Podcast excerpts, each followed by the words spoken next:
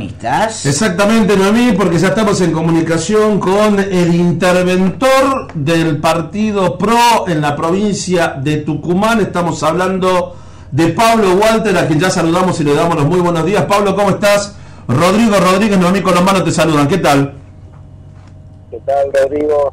Un gusto también de saludarla Hola Pablo, buen día. Después de tanto tiempo. Así es. La verdad. Bueno, Pablo, eh, son muchas las preguntas, pero vamos por el principio.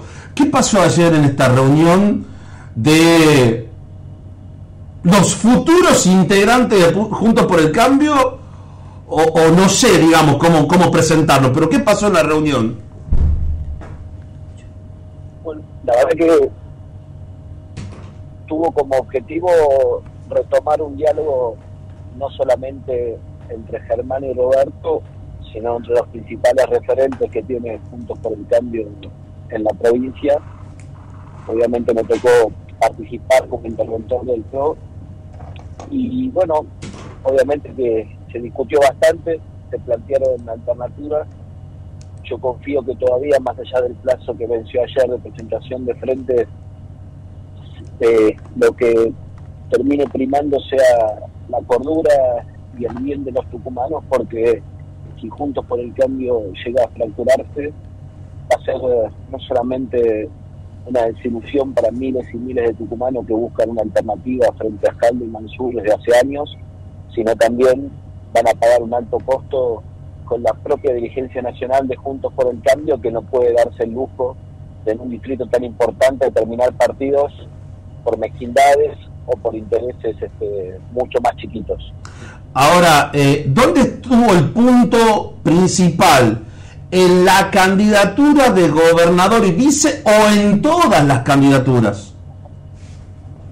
No, el tema principal es el público y notorio que Tucumán tiene en Juntos por el Cambio a dos dirigentes muy importantes que se complementan que en las últimas pasos del año 21 compitieron y salieron muy parejos, que claramente son dos muy buenos dirigentes, tanto Roberto como Germán, y que nosotros necesitamos a ambos en la fórmula. Lo difícil es encontrar un mecanismo para definir quién encabeza y quién acompaña, pero nunca puede ser una opción la ruptura. Entonces, acá la Mesa Nacional de Juntos por el Cambio había establecido para estos casos una opción era el consenso una segunda opción era las internas, que lamentablemente no se hicieron cuando había tiempo para hacerlas, como lo hizo La Pampa o como lo hizo Trelew hace pocos días.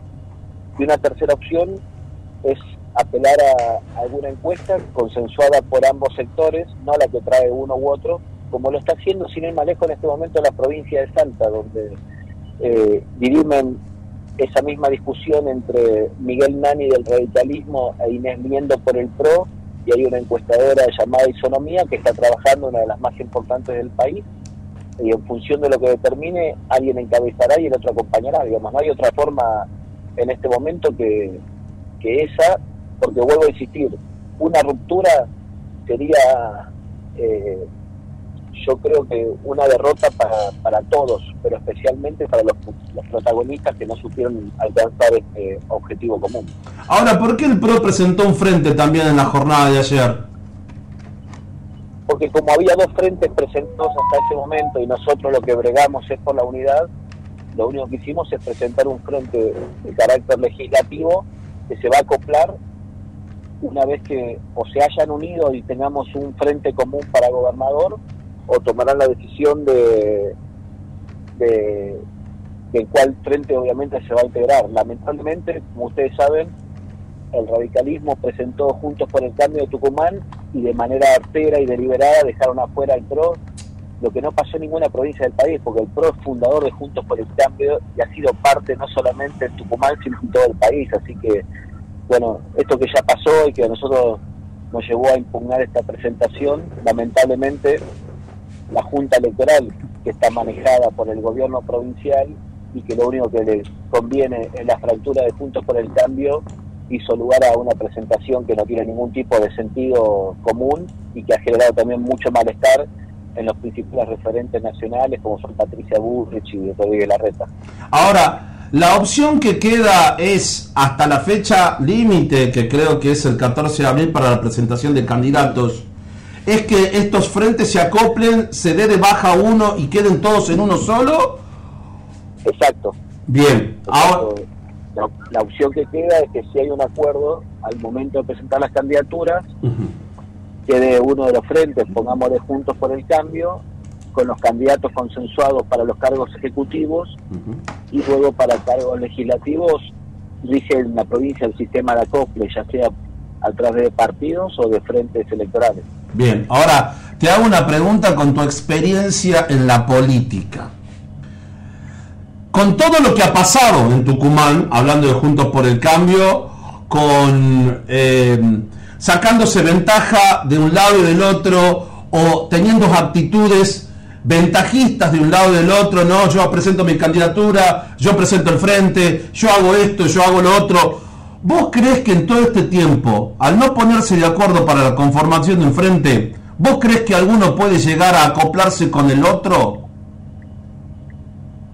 Bueno, yo lo que creo es que si lo que tienen realmente es ganas de ganar y ganas de cambiar las cosas en Tucumán, hay que dejar las mezquindades, las diferencias menores, poner el objetivo más importante por de todo. Ya hace dos años se enfrentaron en una paso y luego trabajaron juntos y estuvieron a muy poquito de ganar las elecciones para senador y diputado en Tucumán, que ustedes recordarán. Sí. Así que a mí, más allá de lo que pasó, creo que si hay la capacidad y hay la claridad necesaria de lo que realmente la gente necesita y lo que Tucumán eh, no puede dejar de tener, que es una opción con posibilidades de competir y de ganar este, a la fórmula de Hal de Mansur, me parece que esto sería un tema menor. Así que mientras quede un día, una hora o un minuto, el esfuerzo de parte mía y del PRO, pues el mandato que tengo de Patricia Bullrich, es trabajar para llegar a la unidad y para que realmente Tucumán no se quede afuera de la ola de cambio que se viene en el país. La última, Pablo, eh, en este panorama, con los tiempos del programa o del- de, la, de la Junta Electoral, ¿no? del cronograma que están corriendo, ¿vos crees que hay tiempo de lo que quede, como decís vos, de la última hora del día fijado para la presentación de candidatos? ¿Se puede recuperar el tiempo perdido en campaña? A ver, no es ideal, sin lugar a duda. Si, si se sale inteligentemente para adelante, dentro de 15 días esto va a ser una anécdota y estaremos trabajando por el objetivo común.